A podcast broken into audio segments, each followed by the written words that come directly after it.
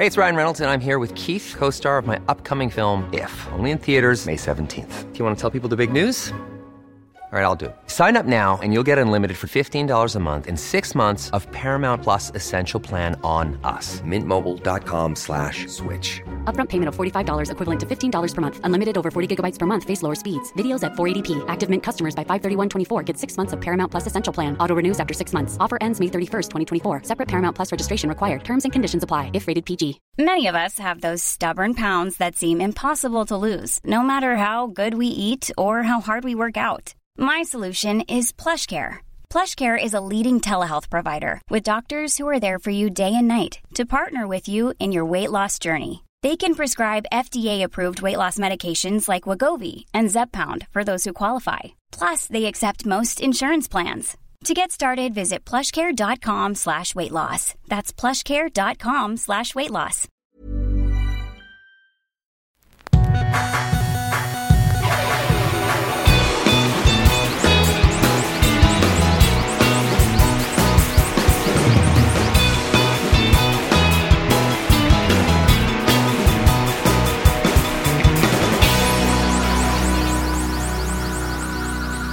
Bienvenidos a Dos Nombres Comunes, episodio 217. Oye, ¿Mm? me está temblando en un par es un párpado. O sea, yo sé que el párpado es la parte de arriba del ojo, o sea, es la rendijita o la cortinita de arriba, también la de abajo. Eh, seguramente O sea, es el párpado par- inferior. Párpado bajo. Ah, sí, o inferior. Párpado superior. Ahora eres oculista, cabrón. este, desde diciembre me está temblando y luego se me cambia de, de ojo y luego regresa al ojo izquierdo. Pero no es lo mismo que tenías cuando te viste forzado a comprar lentes. No, no, con los lentes fue porque llegó un momento en el día que me que sentía como que un leve dolor de cabeza. Y, y estaba raro porque me, me pasaba todos los días a la misma hora o alrededor de la misma hora. Fue cuando decidí, dije, chance es algo de la vista y fui y tenía punto .5. O sea, necesitaba punto .5 de aumento del lado izquierdo para no tener, porque se me cansaba la vista al parecer. Entonces tenía o tengo que usar los lentes como tres horas al día, cuatro horas al día. Pero llevo sin usarlos mucho tiempo y no, ya no tengo esos dolores de cabeza. Pero eso es diferente. Esto es como, no es algo de la vista, es algo del párpado. Es un espasmo muscular que siento que todo mundo le ha- a todo mundo le ha pasado. Sí, a mí me pasa mucho en... En el brazo también. En el como que brazo, en el- sí. Como que en el tríceps, Ajá, ¿no? sí. Así me empezó. Pero luego ya como que se trepó al ojo. ok. y pues empecé a investigar como todo un buen curioso en internet, cosa que no deberíamos de hacer. Nunca. Y salió que puede ser estrés, pero no estoy estresado. Según yo, no estoy estresado. Puede ser, dicen que mucho uso de pantalla, Ajá. o sea, computadora, celular. Y pues cuando estábamos viendo eh, la gran hazaña del equipo egipcio Al Ali el sábado pasado en tu casa, que Ingrid me hizo el favor de preguntarle a un oftalmólogo que cuál era la bronca, el oftalmólogo luego, luego que, que se venga a cita. no más, no más dime, cabrón. te hubiera pedido una cita. Y este- Quiero que me digas. Que No, también se que- me hizo medio extraño el, oye, tengo un amigo que le pasa esto. ¿Qué es? No, ¿qué podrá hacer? ¿Qué podrá? Y Sí. dijo, seguramente es estrés o mucho uso de pantalla, pero dadle una cita. Lo mismo que dijo Google entonces. Eh, ah, sí, o sea, en Google dice también de que mucho Ajá. tiempo en la pantalla. Sí. E hicimos como que nuestra comparativa de nuestro tiempo en la pantalla. Yo salí un poco más arriba que tú, pero nada preocupante. No. Es como... Aparte, yo estoy mucho enfrente de la compu, tú Tú- no. Yo no estoy enfrente de una compu Sí. ni enfrente de ningún iPad. La única pantalla la que uso sería el celular. Entonces, yo estaba en el celular, estaba un poco más arriba que tú, que a términos prácticos es como el 4% del día. Así tan poquito tiempo es. Y no creo que sea eso. Y lo decía, exceso de cafeína o de alcohol. Entonces dije, puede ser la cafeína, porque alcohol nada más tomo viernes y sábado. La cafeína tomo todos los días y alrededor de cuatro tazas. Entonces dije, le voy a bajar. Le voy a bajar a mi cafeína. El día de ayer, lunes feriado, no tomé una gota de café y se me olvidó que tenía esos espasmos, quiere decir que no me dieron. Amanecí hoy sin espasmos ojales y dije, ah, chance ya mi cuerpo Ya, se deshizo se- toda la cafeína, ya se reseteó de alguna manera, deja echarme un café. Y me lo eché y otra vez. Y aquí estamos de nuevo. En vez de café, el café que me traes todos los martes, te dije que ya no. Entonces traigo un té. Está muy bien. Hablando del partido, Ah, ¿quieres hablar del partido? pues no, realmente no quiero hablar del partido. Me quedé pensando en la gente que sí fue de Monterrey. O sea, la gente que va a un mundial. O hay gente que realmente invierte mucho dinero en irse. Pues no es inversión, Pues no, es un gasto más bien. es un súper gasto. Sí, y más, más si, si tu equipo Sí, porque tú estás invirtiendo en, en, en experiencias, en- Recuerdos en- en bonitos. recuerdos bonitos. Pues no, güey. Así me pasó a mí cuando fui a ver a, a los Raiders del Super Bowl. Salió cero el retorno de inversión. Sí. Pero bueno. Vi, eso lo platiqué en la misma noche luego con Mario, Mario Videgaray, porque platicamos así sobre el, sobre el partido y me dijo, viste que también metieron su manta. Hay una manta o hay un slogan muy famoso El ladrón de mi cerebro. ajá, que jamás he entendido a qué se refiere con ladrón de mi cerebro. Pues es como un eslogan que quiere expresar que los aficionados de Hueso Colorado en lo único que piensan es en... Pero no lo digo en son de burla, porque veo muchas cuentas de Twitter que se burlan de ese de ese eslogan porque pues hay, hay cierto porcentaje de esos, les voy a decir, pseudo aficionados que, que llegan a la violencia por cualquier cosa que vaya contra su equipo, o sea, incluso por porque hay una persona en el estadio cerca de ellos con el jersey del equipo contrario. Entonces, esas cuentas dicen a ellos sí les logra, sí les eh, robaron el cerebro. Pero yo no me, o sea, yo no me refiero a ellos como de esa manera, nomás es el eslogan de apoyo. Sí. De, de- de- de muestra de amor a los colores o a la camiseta. Pero pudiera quizá haber quedado mejor con ladrón de mi corazón. También. Ladrón Pero- de pero mis suena, sentimientos. Suena como una canción de Maná. o de Chayanne de los ochentas, no sé. Sí, Eh, pero bueno, lo que, lo que decía Mario, o lo que platiqué con Mario el sábado es, bueno, ¿y cómo metieron esa manta? Para empezar, ¿cómo llegó esa manta a Abu Dhabi? Era, ¿no? Abu Dhabi. Ajá. ¿Cómo Pues, llegó? en, una, ma- en una maleta. Es una maleta, pero es una maleta. Sí, pues una manta gigante que sale el señor Barriga, ¿no? Porque el, el actor que hace o que hacía el señor Barriga y de El Botija y se llama Edgar Vivar, si, si mal no estoy. Es, es aficionado al Monterrey. Entonces lo usan a él como, digamos, de mascota, ya que la mascota del equipo está terrible. Sí. Entonces lo, lo usan él de mascota y pues es, es un personaje muy reconocible en toda Latinoamérica o en todo el mundo incluso. Entonces, buenamente lo usan de, de imagen, que, que, que, que, pues, sí me gusta, estoy de acuerdo. Pero bueno, eh, uno era eh, cómo, cómo llega a eso. Y, cu- y cuando llegas a aduana y que, oye, ¿qué traes aquí? Pues una manta enorme. Cuando llegas al estadio, oye, ¿y esa manta qué? No, pues la vamos a meter. Bueno, ¿qué dice? Y que, y que hayan tenido que explicar. Eso es lo que me dio risa. Que hayan tenido que explicar qué dice la manta.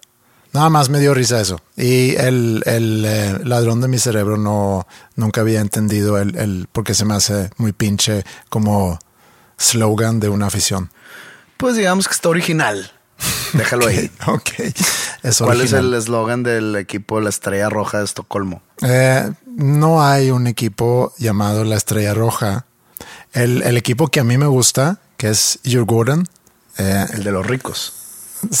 el de los ricos, eh, se, se llaman, fíjate que les dicen, ¿cómo lo traduzco? ¿Cómo se llama fireplace en español? Una fogata, no, no fogata, una chimenea. Sí, pero digo, chimenea es lo que está en el techo. Pero también se les dice ahí como, ¿Se dice eso? sí, de que pon, pon la madera en la chimenea y lo pones ahí en el agujero donde va la madera. Ok, sí, O la bueno, eso, pero de acero. Entonces sería como una chimenea de acero. O sea, son los chimeneos de acero de Your Garden. Ajá, así se dicen. Me urge ser de ese equipo, qué pedo. Está objetísimo su Como así como es- son los Tigres de la Universidad de Nuevo León. Ajá. Es las chimeneas de Jill Garden. Las chimeneas de acero. Qué cabrón, güey. No sé qué tanto se Con usa razón no, no son tan populares, eh. fuera de Suecia, no son tan populares, ¿no? ¿Y, cuál- y el otro equipo de Estocolmo? AIK, Hammarby, eh, AIK, ¿Están tomando nota los que nos están escuchando para... sí, al- a, los, a, a los de AIK eh, les dicen Gnaget, Gnagarna, que como que eh, rodent, ¿cómo se dice? Roedor, Ajá, o el animal. las ratas. Ajá, sí. Oye, como que tienen un problema de escoger los, la, la identificación de su equipo. Y los terceros que son de que Hammarby, no sé cómo traducir. el excremento o algo así. Ah, puede ser, sí. Bueno, total, eh, terrible partida, terrible experiencia. Y mi experiencia se limitó a ver el partido por la televisión, ¿verdad? Y a tener como que emoción en esa quinta participación en el Mundial de Clubs, que se fue a hacer totalmente el ridículo, que incluso le tuve que decir a, pues a la gente que conozco que le dan los Tigres de que toda la carrilla es bienvenida, merecida, la tomo sin regresarla de ninguna manera. Pero pues cuando alguien te dice eso, como que te da cosa tirar carrilla. De que no, pues ya de que ya para qué te tiro, si sé que, que no que te va a valer madre, pero sé que está diciendo de que sí, me la merezco, pues es diferente, ¿no? Entonces como que no recibí mucho carro. Sí recibí en Twitter muchos, muchos mensajes de burla. Merecidos también. Lo bueno es que nunca puse nada de que esta es la nuestra o nomás puse de broma cuando quedó campeón Monterrey eh, que el Chelsea tiene miedo. Que el Chelsea me contestó. Sí, vi. Y pues yo creo que ni se han de acordar que me contestó quien sea que me haya contestado. Pero sí, tendré, ten- tengo mucho que decir, pero ni al caso compartirlo aquí. Mucha gente no le gusta el fútbol y pues así fue. Pero estuvo bueno el desayuno. El desayuno estuvo bueno. Machacado con huevo, con sus respectivas tortillas de maíz, aguacate, frijoles y café.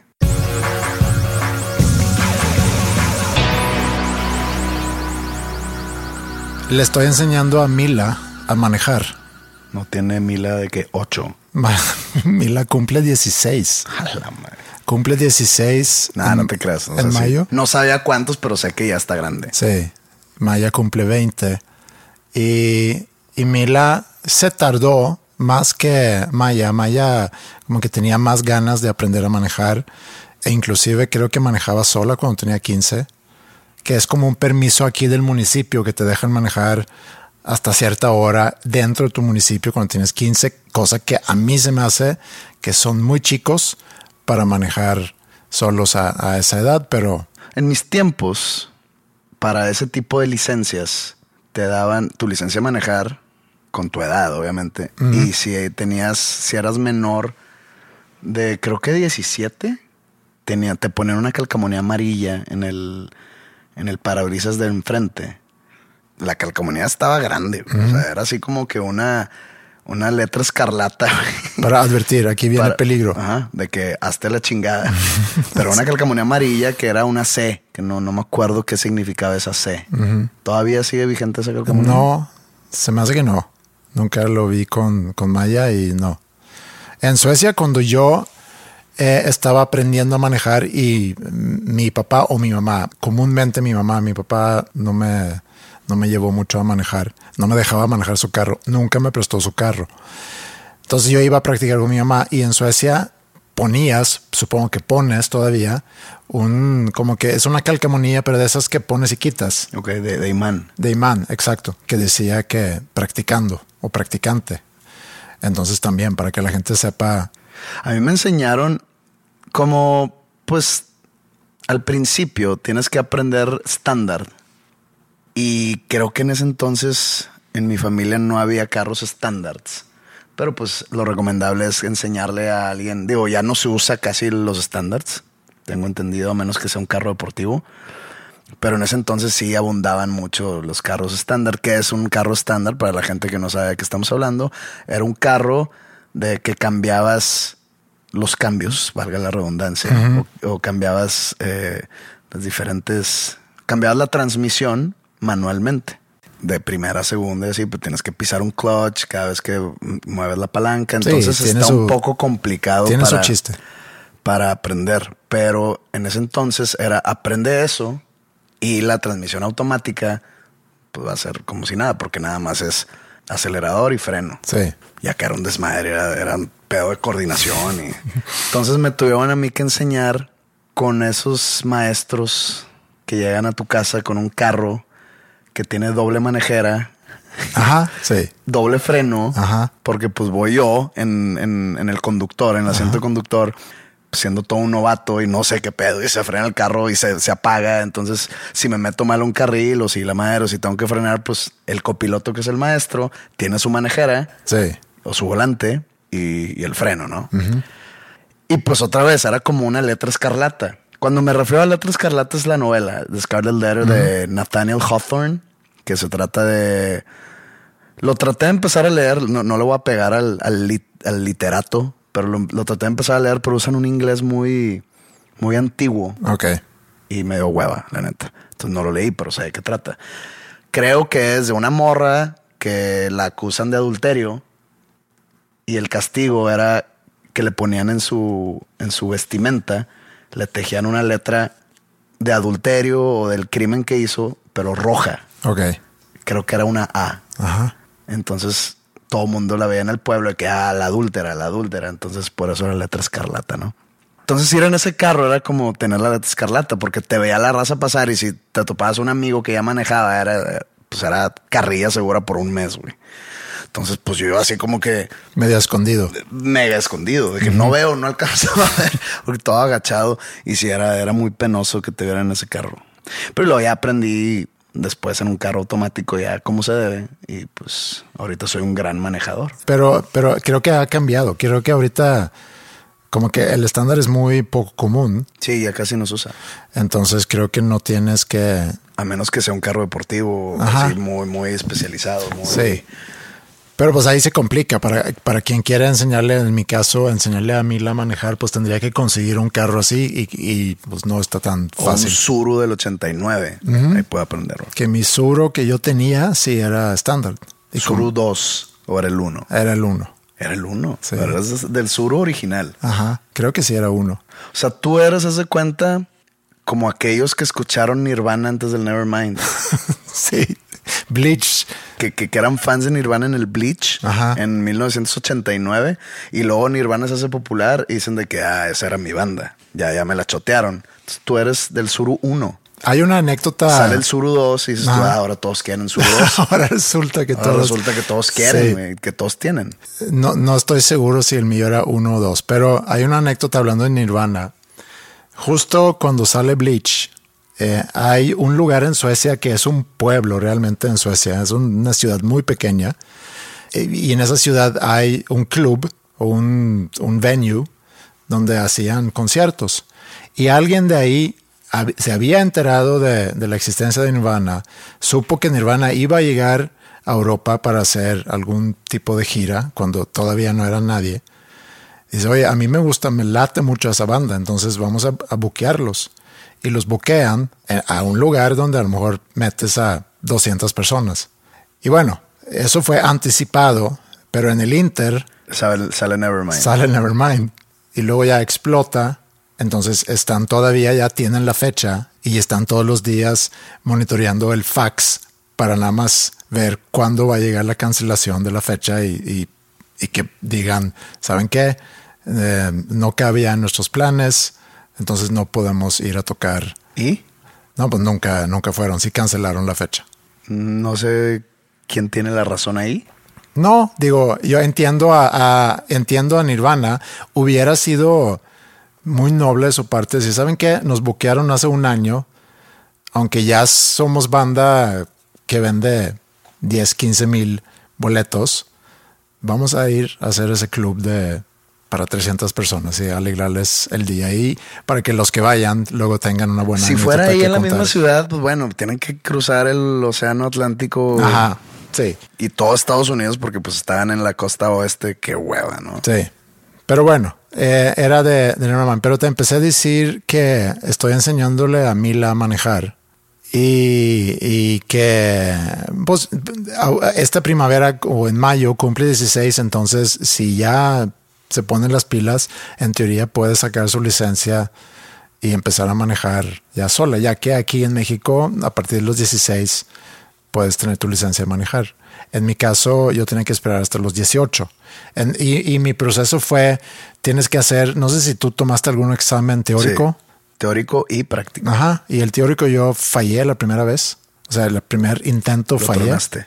Lo troné y luego ya lo, lo, lo pasé. Es un examen muy fácil para pasar. ¿eh? Eh, pues el, el que yo tomé no era tan fácil. Y luego ya en la práctica, muy bien. Y tuve mi licencia y me acuerdo la sensación de libertad que iba ya a tener, aunque no tenía carro. Y mi primer carro fue el Suro que me compré llegando a México. Entonces faltaban muchos años todavía por tener un carro propio. Mi mamá me prestaba su carro. Entonces, pero la libertad de poderte subir a un carro e ir solo tú querías. Me, recuerdo ese sentimiento. E ir escuchando música, ir a visitar amigos, ir de viaje en los veranos. O sea, sí, se abrió un mundo muy diferente. Y ahorita que estoy practicando con Mila, por primera vez siento ya muy cerca. La muerte. También.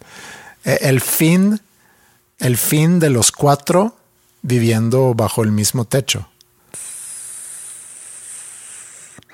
Suena peor eso que la muerte.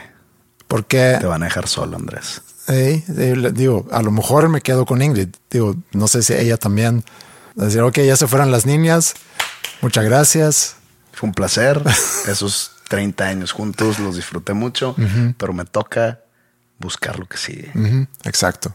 Y sé que hay familias o parejas donde sí sucede eso, que se quedan, se quedan juntos y ya cuando los niños o los hijos se van de la casa, como que pues se dan cuenta que pues lo que teníamos era más bien una organización. Eran como socios. Ajá, éramos socios en crear a esta o criar a estas otras personas, dos personas en mi caso, y cuando ya no están. Y luego te quedas solo en un asilo, dices tú, todo lo que me la pelé, y otra vez regresé a estar solo. Ajá. Entonces pudiste haber estado todo ese tiempo solo y hubiera sido lo mismo. Tratando de justificar tu existencia. La mía. Ajá. No, tu futuro. Ah, mi futuro, ok. Sí. Entonces es por primera vez que, que llego a sentir eso. A Maya cada vez la veo menos porque, digo, anda en su onda, eh, viaja, hace sus propios planes, nada más avisa, no tanto pedir permiso, gana su propio dinero. Y Mila, pues ahí va, aunque va cuatro años atrás, pero ahí va. Y ahorita que le estoy enseñando de manejar, me doy cuenta de eso, que, que ya no, ya no falta tanto. Y, y sí lo, y sí lo siento. O sea, es, es algo que años atrás lo tenía como algo muy obvio que en algún día pues iba a pasar y, y no pasa nada. Y, y, yo siendo una persona no celosa, porque también me preguntan de que, oye, ¿y cómo te sientes eh, tus hijas y novios y demás, pues eso es parte natural. Eso tienen que tener, ojalá tengan novios, ojalá vivan esa experiencia. O novias. O novias, digo, lo que sea la preferencia de cada quien, pero esa parte también es natural. Que tus hijos algún día, o hijas en mi caso, pues se van a ir del nido. Es parte natural, pero eso sí me... Algo de lo que no voy a sufrir. Bueno, no lo sabes todavía, pero eh, indica, que no. Se ve cada vez más oscuro ese, e, ese panorama en específico. Sí, pero sí, no te rindas todavía. Voy a seguir. Voy a seguir este, compartiendo mi esperma por doquier, a ver si en algún lugar, en algún lugar florece. Ajá. Ah, sí, pero eso es en lo cual he pensado ahorita que estoy practicando manejar con, con Mila y también recordando cuando yo tuve mi licencia y luego como no tenía yo carro, pero mi abuelo tenía un carro, un Ford Granada, que creo que ese modelo no existía aquí, como que era la versión de algún modelo no me, no, me americano. ese, ese, nombre. No, era un modelo más bien europeo de Ford. Como que sacan, las marcas sacan diferentes modelos en diferentes países en función de no sé qué. chance el nombre pega más allá. Puede Granada ser. significa algo en Suecia. O en Europa, la palabra Granada está más identificable que Granada no es como una ciudad en España. Ajá, sí. Y conforme se hizo más grande mi abuelo, como que cada vez manejaba menos. Y algún día me dicen, oye, estaría bien que tú agarras el carro de tu abuelo, pero fíjate, no tanto para que tú tengas un carro, sino para que se haga uso del carro, o sea, que no se quede ahí estacionado nada más. Entonces me prestaron ese carro ¿Era buen carro? y era un buen carro, sí. ¿Levantabas nenas? Eh, nunca... ¿O era un espantanenas? con, no, si pudiera haber levantado nenas con ese carro, creo. Nunca he entendido eso de levantar nenas a menos que estés hablando de prostitución. No, pero. O sea, tú vas, tú vas, No, si tú te vas en la avenida eso. Y, y- y de repente pues hay, hay bromas o hay comentarios de que no, hombre, con ese carro vas a levantar un chingo de nenas o de chicas. Ajá. ¿Cómo? O sea, a ver, me paro en un semáforo, al lado va a haber un carro manejado por una chava, por una chica, y va a decir, aquí dejo el mío porque el tuyo está más cabrón. Sí, claro. Entonces levántame. Al rato venimos por mi carro que se queda ahí en el semáforo, no hay pedo. ¿O cómo funciona eso? Sí. Eh, Ese, ese verbo en específico del levantamiento de nenas. Que aparte hoy en día se puede entender por otra cosa completamente diferente, que no tiene que ver con prostitución, sino, oye, me levantaron Sí, en la esquina de no sé qué. un levantón, pues. Un levantón. Estamos hablando ya de crimen organizado. Sí, o sea, fue de, fue de tirarle la onda a una chica que anda caminando por la banqueta. Fue de algo de amor adolescente Ajá. a, a crimen organizado. inseguridad. Sí, muy rápido. No, yo no levantaba eh, ni gente como parte de, de actos de crimen, ni a chicas ofreciendo sus servicios profesionales, Tampoco. tampoco. Y tampoco levantaba así chicas que... que un levantón inocente. un- no, no hubo tampoco eso.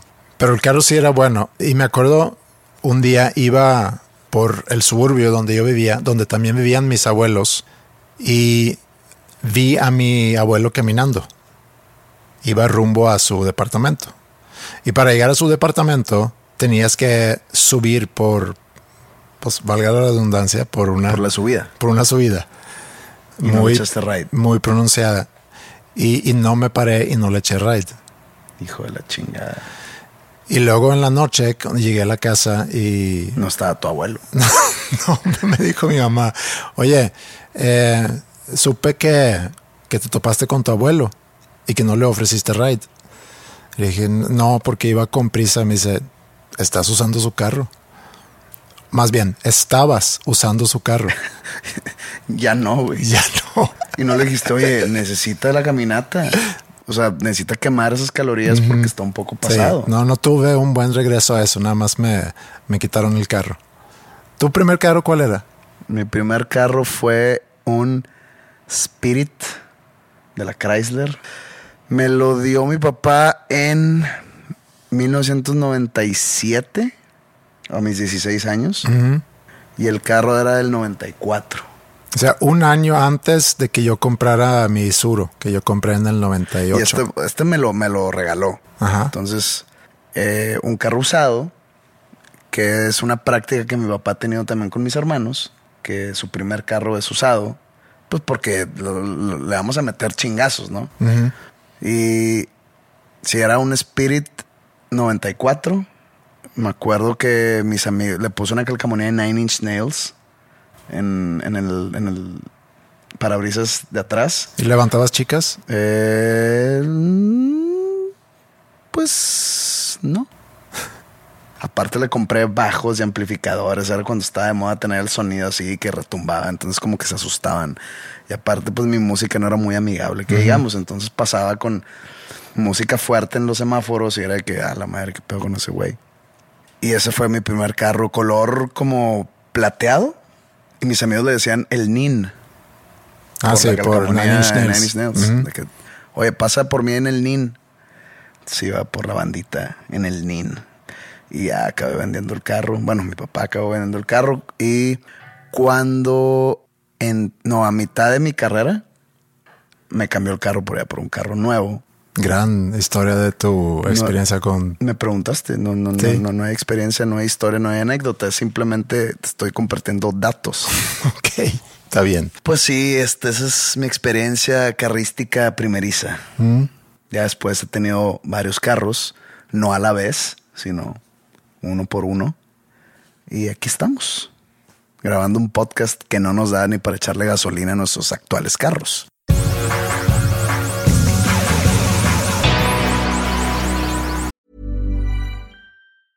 If you thought the only way to get a more defined jawline with natural looking results was through surgery, think again. Juvederm Volux XC is a non surgical injectable gel filler that improves moderate to severe loss of jawline definition and can help you achieve natural looking results with little downtime. Even better, this improved definition lasts up to one year with optimal treatment. No maintenance required. Improve jawline definition for a smooth, sculpted look with Juvederm Volux XC. For important safety information and to find a licensed specialist, visit juvederm.com. That's J U V E D E R M.com. Not for people with severe allergic reactions, allergies to lidocaine, or the proteins used in Juvederm. Common side effects include injection site redness, swelling, pain, tenderness, firmness, lumps, bumps, bruising, discoloration, or itching. There's a risk of unintentional injection into a blood vessel, which can cause vision abnormalities, blindness, stroke, temporary scabs, or scarring. Talk to a licensed specialist to find out if it's right for you. Millions of people have lost weight with personalized plans from Noom, like Evan, who can't stand salads and still lost 50 pounds. Salads, generally, for most people, are the easy button, right? For me, that wasn't an option. I never really was a salad guy. That's just not who I am. But Noom worked for me. Get your personalized plan today at Noom.com. Real Noom user compensated to provide their story. In four weeks, the typical Noom user can expect to lose one to two pounds per week. Individual results may vary. Oye, me di cuenta. No, de hecho lo rebotamos la semana pasada que varias gente se quejó porque según esto te traté mal en el episodio pasado.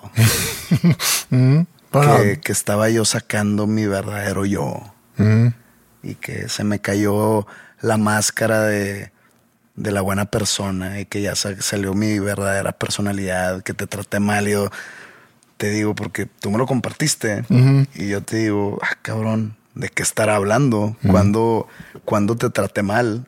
O más bien, ¿cuándo te he tratado bien? Para yo pensé que iba a decir, ¿cuándo te he tratado mal? ¿Cuándo me has tratado bien? Cuando te he tratado bien para que, para que en esta ocasión les haya llamado la atención de que te trate mal. Sí se puede malentender seguramente si no estás acostumbrado a la, a la dinámica. Pues tenemos 200 Sí, pero a lo mejor fue la, la primera 20 vez episodios. que, que, que escucha. No, porque fue de que ya no me gustó Pepe en este ah, episodio. sí, pues a lo mejor te pasaste entonces. ¿Qué hice? No sé. Pues es parte de la madreada, ¿no? Sí, por eso, por eso digo, eh, eh, no es la primera vez que nos tiramos madreada. Tú, tú eres el que editas, ¿no? Mm. Entonces, si tú tienes el poder de decir, no quiero subir a este güey diciendo esta madre. o Ajá, sea, sí. lo- o sea, tú tienes el poder de subir un episodio y dejar mis partes en blanco Sí. y ser un, un- y que sea un monólogo tuyo. sí. O sea, ese es sería, tu poder. Sería muy poco divertido, pero sí, tengo Y ese poder. Entonces, O puedo quitar madreadas, o puedo quitar si yo siento, ah, Pepe se me fue encima y me dijo que soy un pendejo. Ajá, exactamente. O sea, si, si tú dices, no, no quiero yo quedar mal ante mi audiencia, ante mi vasta audiencia, voy a quitar esto y yo no me voy a dar cuenta. No. Si lo dejaste es porque, pues, X, ¿no? O sea, porque es algo normal. Es Sí, algo pero es que si sa- a veces que si me pasé de lanza, tú sabes que rebane. Sí, pero también, bueno, ya se convirtió muy meta esto, pero hablando sobre el contenido del podcast en el podcast, pero ¿Qué es el metaverso? ¿Tiene algo que ver con tipo los juegos esos que, que, que tú tienes como que una segunda vida? eh, Second Life, eh, O hay sea, un sí, juego. sí. Yo vi una película que se llama Second Life, era un documental. Ajá.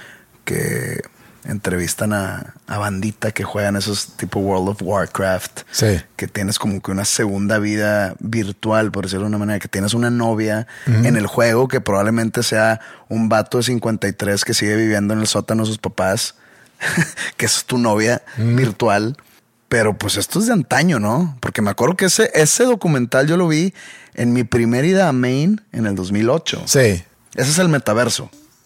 Cuando Bueno, la gente ahora... Es como un metaverso, sí. No, pero es que hoy en día está muy de moda hablar del metaverso y lo que sucede en el metaverso. Pues creado por Facebook, el, el Meta creado por Facebook, la nueva empresa de Facebook que están buscando, pues sí, crear un metaverso. Digo, es que no sé cuando dicen metaverso porque Second Life es como un metaverso. No sé si Second Life todavía existe. Es que vi una noticia. A ver, para empezar, cuando yo me refiero al metaverso, cuando escucho hablar del metaverso o, o escucho plática entre amigos que están hablando del metaverso, como que yo me desconecto porque yo lo, lo relaciono luego, luego con ese tipo de juegos. Entonces, a mí no me interesan ese tipo de juegos. Sí. como que. Pero leí una noticia que decía que violaron a una mujer en el metaverso. Entonces me llamó la atención. Dije, ¿cómo sucede esto? Entonces resulta que en un juego violaron a un avatar, el avatar siendo el personajito Ajá, en sí. 3D o en 2D, no sé cómo se, le, se les llame. Y como que la violaron entre, entre otros personajitos del metaverso. Y se hizo como que una noticia porque el- el- la violencia de la mujer ya, ya alcanzó al- a la vida virtual. Y yo, ok, esto está siendo noticia. Pensé que era de The Onion o que era una noticia sí. así, este tipo, muchas de, de- de- de las cuentas que, que ya dan noticias tipo The Onion. Yo no soy tan familiarizado con los juegos. Hay, por ejemplo, el de Grand, Grand Theft Auto, se llama, ¿no? Hay uno. Pero yo no sabía que sí se manejaba ese. No, no, pero Grand Theft Auto, tú puedes inclusive ser un criminal, ma- matas gente y no, Ah, no sé. es parte de una narrativa. del Sí, juego, sí, sí, ¿no? sí. Y el metaverso, entonces, es un juego donde entran actores, donde inclusive puedes ya comprar propiedad y luego rentarlo. Está muy, para mí, la verdad, está, está un poco complicado de entender cómo funciona la economía en, en el metaverso.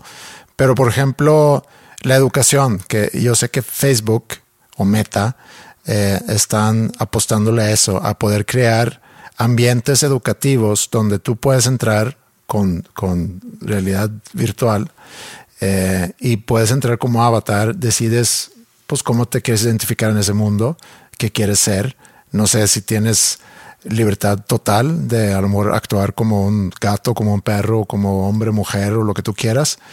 Y puedes estar en ese ambiente y participar en clases. Entonces alguien puede poner una escuela en el metaverso donde puedes ir a prepa, por ejemplo, a lo mejor a la universidad y la gente se mete y se paga la inscripción y toman sus clases ahí y se forman ahí. Digo, te la compro si es algo como lo que se usó ahora que estuvimos inmiscuidos, inmiscuidos en el COVID, que las clases eran por Zoom, Sí. de que, bueno, ok, va. Sí, pero aquí Pero es ya realidad sí, virtual. ya es realidad virtual. Sí. Yo, yo puedo presentarme como un gato y mi nombre es Cirilo. Cirilo el gato. Sí. Y Yo- yo, pues, yo yo, creo- como Cirilo el gato saqué 89 en matemáticas. O yo como José Madero Eso es- saqué 89 sí. en matemáticas. Tú, José Madero, Vestido de Cirilo el gato. sacaste 89 en matemáticas. Y luego empecé a ver algunos memes. No empecé, sino como que me, me llamaba, me, me llegaban de lo de la pastilla roja y la pastilla azul. Y algo que tiene que ver con el metaverso. No he visto Matrix, pero creo que es- no sé, no, no sé de qué trate la nueva de Matrix. Pero no tiene algo que ver con Matrix. La trama de Matrix es que vivimos nosotros en una simulación. En una simulación, sí, en, en un en un mundo creado a través de una simulación donde en realidad estamos conectados a unas máquinas y estamos siendo alimento para otra para otra inteligencia. Y la pastilla azul o la pastilla roja es en algún momento en esa película le Pero ofrecen en la 1 le ofrecen a Keanu Reeves o Neo, su personaje llamado Neo, en esa película una pastilla para entonces enterarse de la realidad, la realidad real, que es que estamos conectados a máquinas y todo lo que tú has conocido hasta ahorita es nada más una simulación donde suceden cosas para hacerte creer que todo está bien. Fíjate qué casualidad que ayer por la noche, eh, al pues ya acostarme para dormir, siempre pongo algo, ¿no? Y no sé si te acuerdas que te dije la semana pasada, te voy a hacer caso y voy a empezar a ver el- la serie de documentales de The Beatles, Get Back. Entonces dije, ah, la voy a poner. Me aburrió a los 15 y dije, fuga. le quité. Y dije, voy a ver Matrix. Puse Matrix por primera vez en mi vida que no he visto Matrix. Y como que dije, ah, ok, está llena de acción y patadas y la chingada, saltan edificios y la madre. Pero me empezó a dar sueño. O sea, no la película en sí, sino ya mi, mi cuerpo, no sé, eran las 12 de la noche y dije, fuga. Entonces apagué la televisión y me dormí. Entonces está Matrix empezada. Lo- le sigo, ¿verdad? Sí, sí, la primera e- es la que más me gustó a mí. Y luego ya como que en la dos y la tres no tanto, pero y la última ni la he visto y Pero tampoco tengo muchas ganas. ¿Sabes si el metaverso de, lo, de la conversación que está saliendo ahorita tiene algo que ver con Matrix? Pues es que hay Es que ya hay hasta chistes. Pues hay muchas teorías de conspiración también, inclusive de que si vivimos o no en una simulación. Hay una, hay una hipótesis que dice que es más probable que vivimos en una simulación que no.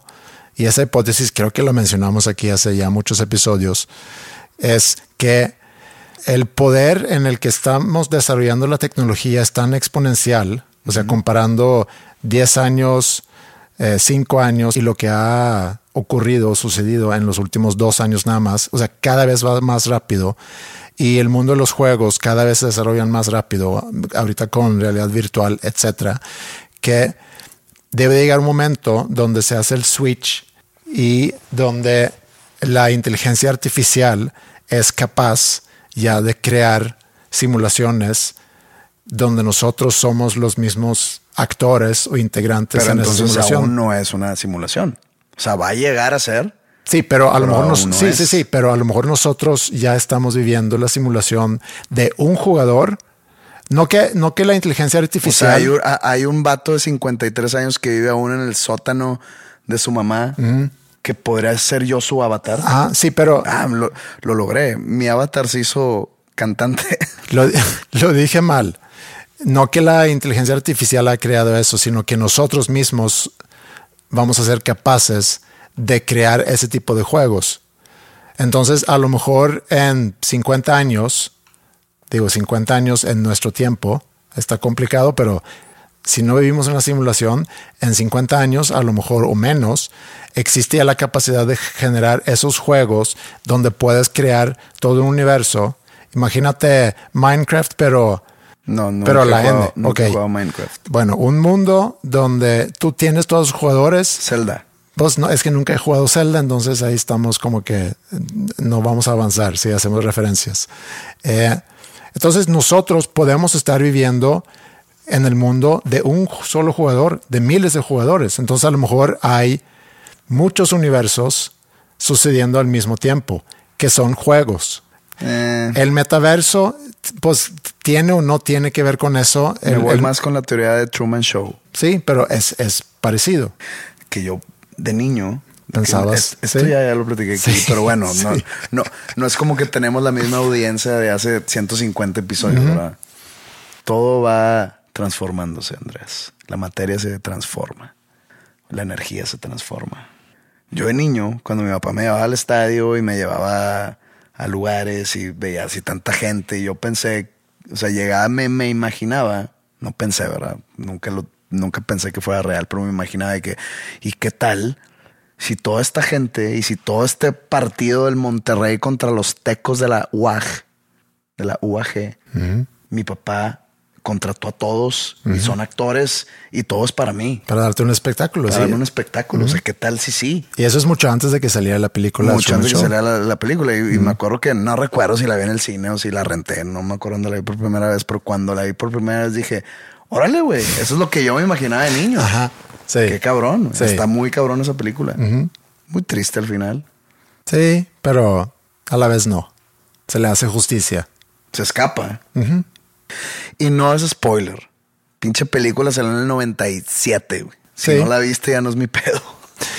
Pero el metaverso, según la entiendo, es la creación de esos ambientes o espacios virtuales donde tú ya puedes entrar a interactuar ya con, con otras personas. Entonces empezaste a decir que hubo una violación en un metaverso, en un Si quieres, checo la noticia. Sí, checa la noticia. Que obviamente conforme vayamos utilizando el metaverso o los metaversos, porque no sé si estamos hablando de uno o de varios. mujer, aquí está. Pero déjame nada más terminar y luego ya dice la noticia. Es que vamos a necesitar otro tipo de leyes, así como con, Internet y con nada más todo el el desmadre que se hizo en la industria de la música, pues se tuvo que reinterpretar leyes, generar nuevas leyes, el cómo podemos y no compartir música, los derechos de autor, todo eso. Imagínate ahora en un metaverso donde suceden cosas como la noticia que ahorita nos vas a compartir. ¿Abuso sexual? Preguntándose. Escándalo en el metaverso. Una mujer declara ser víctima de una violación virtual. No es el primer in- incidente de índole sexual virtual que sale a luz desde que el metaverso de Facebook echó a andar a finales del año pasado. Órale. Una mujer llamada Nina Jane Patel, británica de 43 años, eh, cuenta su experiencia al haber sido violada virtualmente en el metaverso de Facebook. Eh, reflexiona sobre los límites de la realidad y la ficción en estos nuevos escenarios y explica lo vivido como una pesadilla. Tres o cuatro avatares masculinos con voces de hombre violaron virtualmente a mi avatar, a mi avatar y sacaron fotos.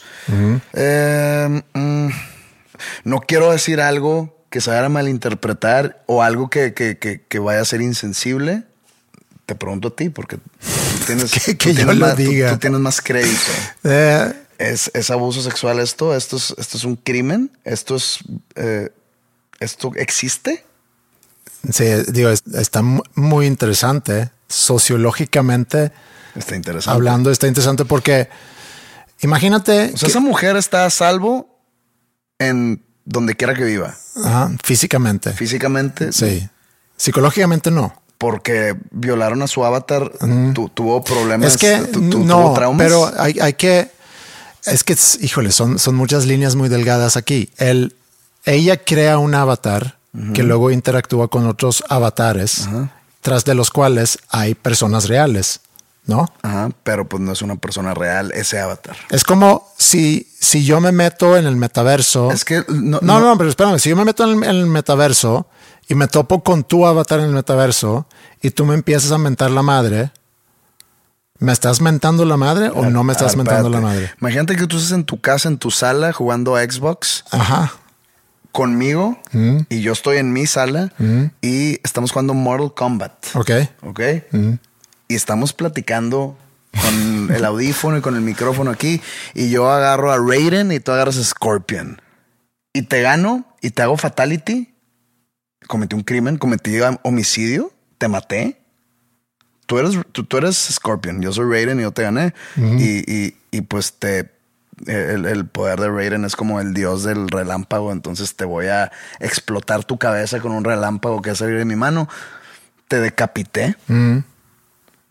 Contéstame. No, estamos No jugando un juego. Sí, estamos Te jugando un juego. daño psicológico porque es lo mismo. O sea, Sí, pues. eh, es lo mismo. Estás, tú estás en tu casa Estoy- y tú estás siendo representado abatísticamente por Sí. Scorpion. Estoy tratando de entender dónde pudiese haber una diferencia. Y la diferencia es que tú y yo nos metemos a jugar Mortal, Mortal Kombat. Cada quien escoge un personaje y luego ya estamos manipulando a ese personaje Bueno, para. imagínate que en Mortal Kombat tú pudieras hacer tu propio mono. O sea, imagínate que yo en el Mortal Kombat yo puedo hacer mi propio mono a mi gusto y tú haces el tuyo a tu gusto. Y ese es el que me representa a mí y nadie más lo tiene. Ese soy yo en, el, en el metaverso de Mortal Kombat, ese soy yo. Sí. Y ese eres tú y yo te gano. Entonces te maté. Mm. Estoy pensando realmente para tratar de, de entender cuál pudiera ser la diferencia. Porque pudieran decir también que es que yo me meto en el juego y es como una realidad alterna para mí. Y hay personas que sufren inclusive de esa, ¿cómo es la desasociación? No se llama así. Algún psicólogo escuchando puede decirnos cuál es la, la frase correcta, el desasociación con la realidad, algo así, que te identificas más con el juego que con tu realidad. Sí, ok. Bueno, ok, eso es una cosa, pero aquí el metaverso es un lugar donde puedes ir a hacer compras, donde puedes interactuar con otras personas, donde puedes educar, donde puedes hacer muchas cosas, ¿no? Desde la comodidad de tu casa con un, Con lo que, con un control. ajá, y Que- una, y una Sí, o sea, sí, realidad con- virtual. Con un sí. control de donde sea que si te lo pones en la cabeza o en las manos, vale madre. Entonces, si tú eres de esas personas que tienen dis- de- desasociación Eh, No se llama así, pero X, sí. vamos a llamarlo Ajá. así, desasociación física contigo Real, mismo, Sí, con la realidad. con la realidad y te identificas más con el avatar que tú creaste. Ese, perdón, si estoy siendo insensible, así es como mi inteligencia limitada en ese tema o mi conocimiento limitado en ese tema me da. Ese es el uso que tú le das a ese juego, por decirlo de alguna manera. Sí. Yo, que soy una persona que no tengo de lo que tú sufres, yo tengo una vida en la vida real normal, una vida social activa, una vida sexual activa, un, un trabajo, un- una familia, etcétera. Yo me meto a ese juego y digo, a mí me ha divertido en los juegos, no sé, en Call of Duty o en Grand, Grand Theft Auto o en Mortal Kombat, me divierte como que matar a los personajes. Porque en la vida real no tengo ni, no hago ningún crimen, no hago ningún daño a ningún ser humano. Yo disfruto meterme a esos juegos para dañar gente. Entonces yo voy caminando y para divertirme, jajaja, me topo con tu avatar que, que pues es para ti es toda tu vida. Entonces voy, ah, le voy a meter un madrazo a ese güey y me voy a ir. Pum, jajaja, me voy y, y disfruté darte ese madrazo, entre comillas, y me voy. Y resulta que a ti te causé un daño psicológico. ¿Soy yo responsable de ese daño psicológico? Te quiero decir que no. No, dime que no. O No, sea, no, no. usa, u- tu criterio y tu inteligencia para decirme sí o no.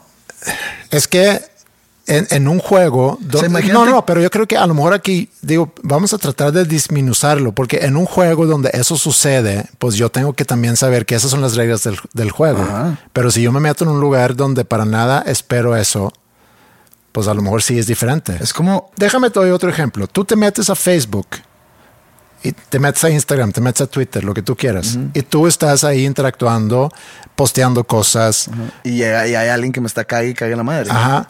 Pues bienvenido a mi Instagram. Sí, yo sé. Ok, tú eres un mal ejemplo, pero, pero, y eso lamentablemente sucede a muchas mujeres que están utilizando las redes sociales y hay hombres que son muy perturbados que atacan de una forma muy, muy grotesca. Dice, te, Sí, te- te estoy- vamos a violar. Estoy de acuerdo, pero ese Instagram representa a una persona real a través de fotos reales, Mm. a través de si la chava le gusta subirse en bikini y hay un cabrón que está de que diciéndole majaderías, puede ser como acoso sexual de un tipo Sí. porque la chava o la chica es, un ser real que está compartiendo fotos de ella. Sí, pero también sucede también con mujeres que nada más por compartir ciertas Fue, opiniones. fue un ejemplo. Ok. Yo sé, también hay de opiniones que si alguien dijo la cosa incorrecta Sí. o hizo o cometió un error de que, tipo, lo que me pasó a mí,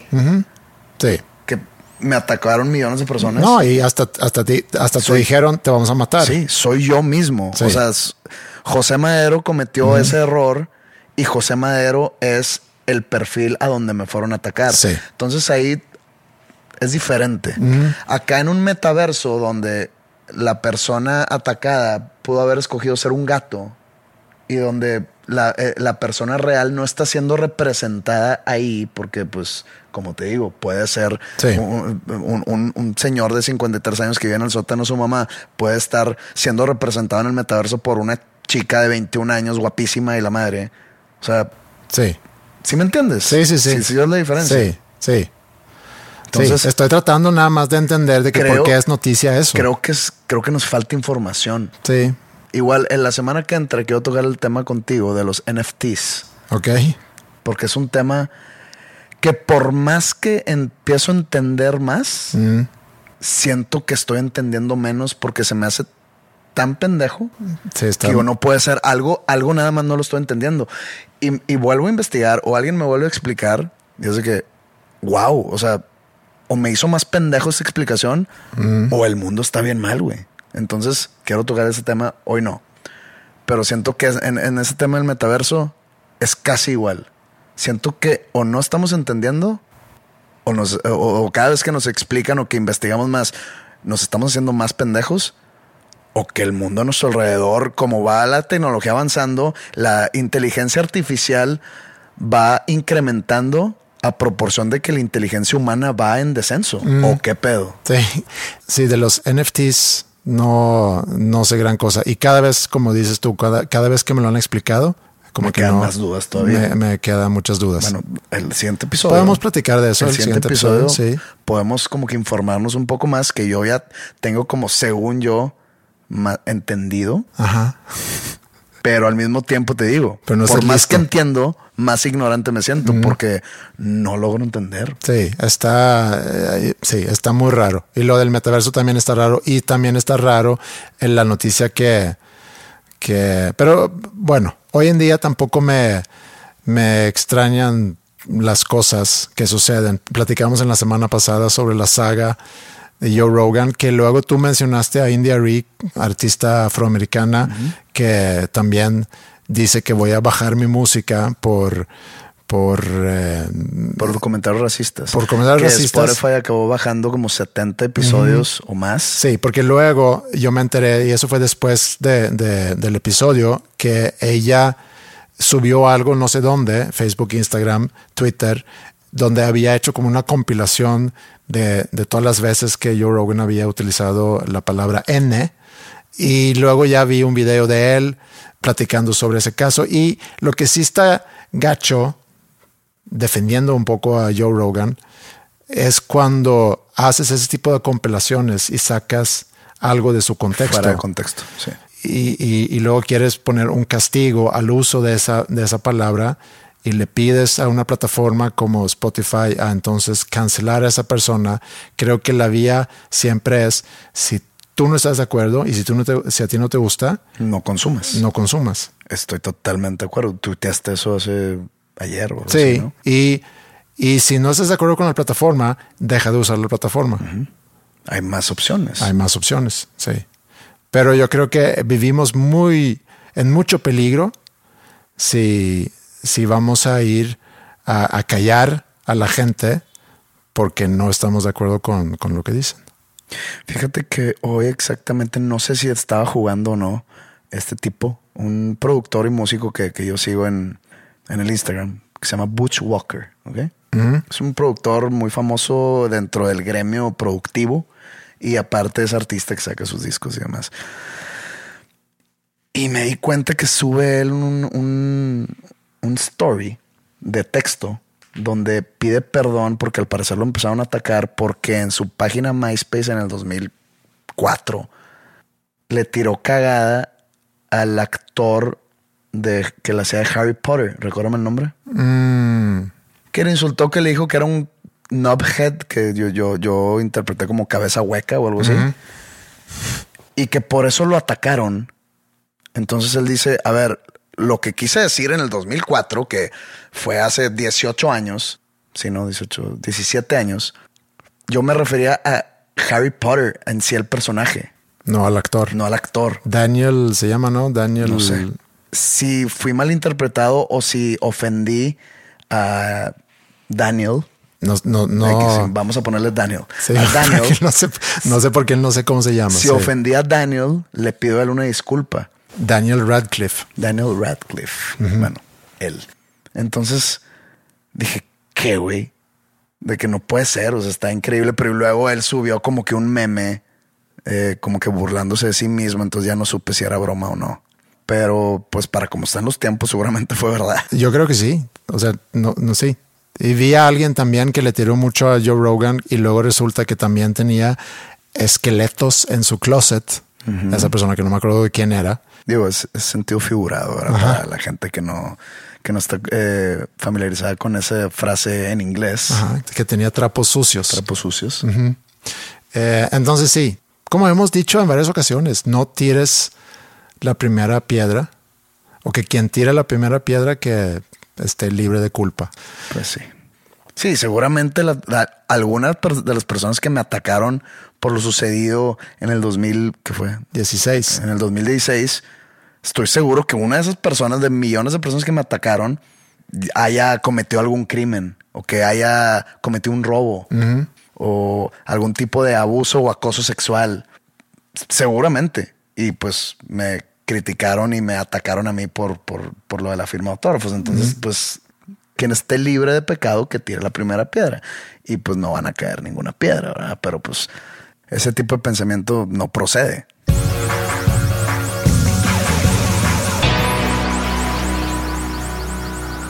Del Mundial de Clubes a experiencias con carros, enseñar a manejar, a este caso eh, mi hija, el estarme dando cuenta que pronto me voy a quedar solo, fuimos al metaverso y a... Fue sin planeación, sin, sin ningún tipo de libreto ni guion. Y quedó pendiente entonces en el próximo episodio. Hablar de los NFTs.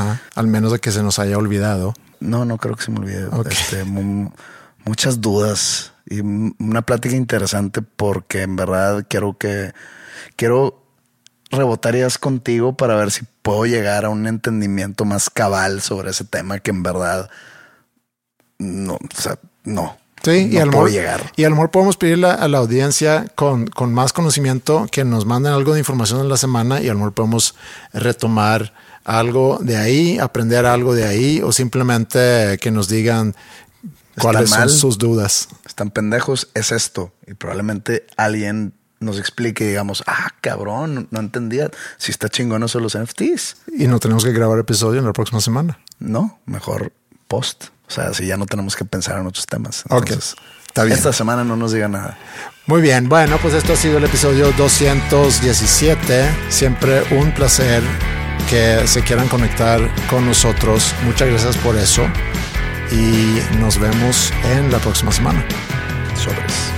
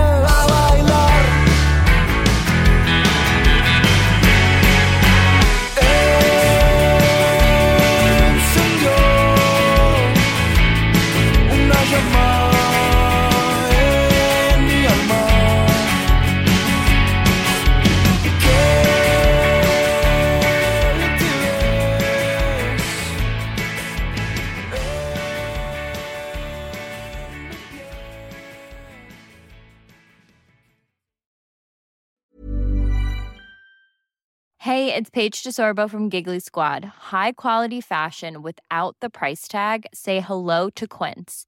I'm snagging high-end essentials like cozy cashmere sweaters, sleek leather jackets, fine jewelry, and so much more. With Quince being 50 to 80% less than similar brands.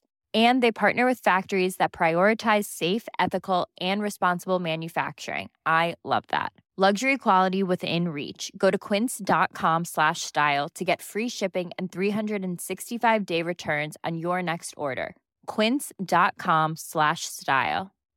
If you're looking for plump lips that last, you need to know about Juvederm lip fillers. With Juvederm Volbella XC and Juvederm Ultra XC, your lip look, whether it's subtle or bold, can last up to one full year with optimal treatment and no additional maintenance. Find a licensed specialist and see if it's right for you at juvederm.com today. That's J U V E D E R M.com. Add fullness to lips in adults over 21 with Juvederm Volbella XC or Juvederm Ultra XC. Do not use if you have severe allergies or a history of severe allergic reactions, or if you're allergic to lidocaine or the proteins used in Juvederm. Tell your doctor if you have a history of scarring or taking medicines that decrease the body's immune response or that can prolong bleeding. Common side effects include injection site redness, swelling, pain, tenderness, firmness, lumps, bumps, bruising, discoloration, or itching. As with all fillers, there's a rare risk of unintentional injection into a blood vessel, which can cause vision abnormalities, blindness, stroke, temporary scabs, or scarring. For full important safety information, visit juvederm.com.